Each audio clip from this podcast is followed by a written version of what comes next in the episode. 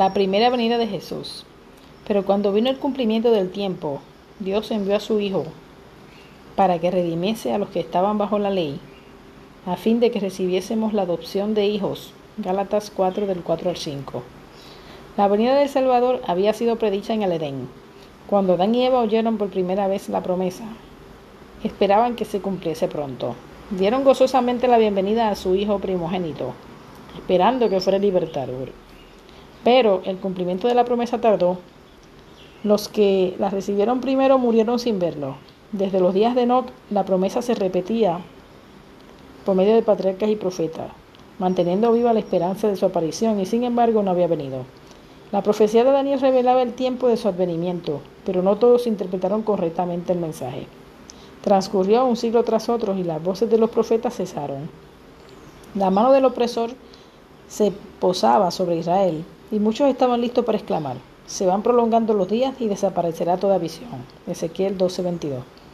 Pero, como las estrellas en su vasta órbita de su derrotero señalado, los propósitos de Dios no conocen premura ni demora. Por los símbolos de las densas tinieblas y el horno humeante, Dios había anunciado a Abraham la servidumbre de Israel en Egipto y había declarado que el tiempo de su estadía allí abarcaría 400 años. Y después de esto, dijo Dios, saldrán con gran riqueza.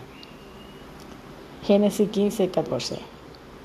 Y contra esta palabra se empeñó en vano el poder del orgulloso imperio de los faraones. Y el mismo día señalado por la promesa divina, toda la hueste de Jehová salieron de la tierra de Egipto. Éxodo 12, 41. Así, también fue determinada en el concilio celestial la hora de que Cristo había de venir. Y cuando el gran reloj del, del tiempo marcó aquella hora, Jesús nació en Belén. Pero cuando vino el cumplimiento del tiempo, Dios envió a su Hijo. La providencia había dirigido los movimientos de las naciones, así como el flujo y el reflujo de los impulsos e influencias de origen humana, al punto que el mundo estaba maduro para la llegada del libertador. Entonces vino Jesús a restaurar en el hombre la imagen de su Hacedor. Nadie excepto Cristo puede moldear de nuevo el carácter que ha sido arruinado por el pecado. Él vino para expulsar a los demonios que habían dominado la voluntad y vino para levantarnos del polvo, para rehacer según el modelo divino el carácter que había sido mancillado, para hermosearlo con su propia gloria. Matinal Maranata de Elena G. de White.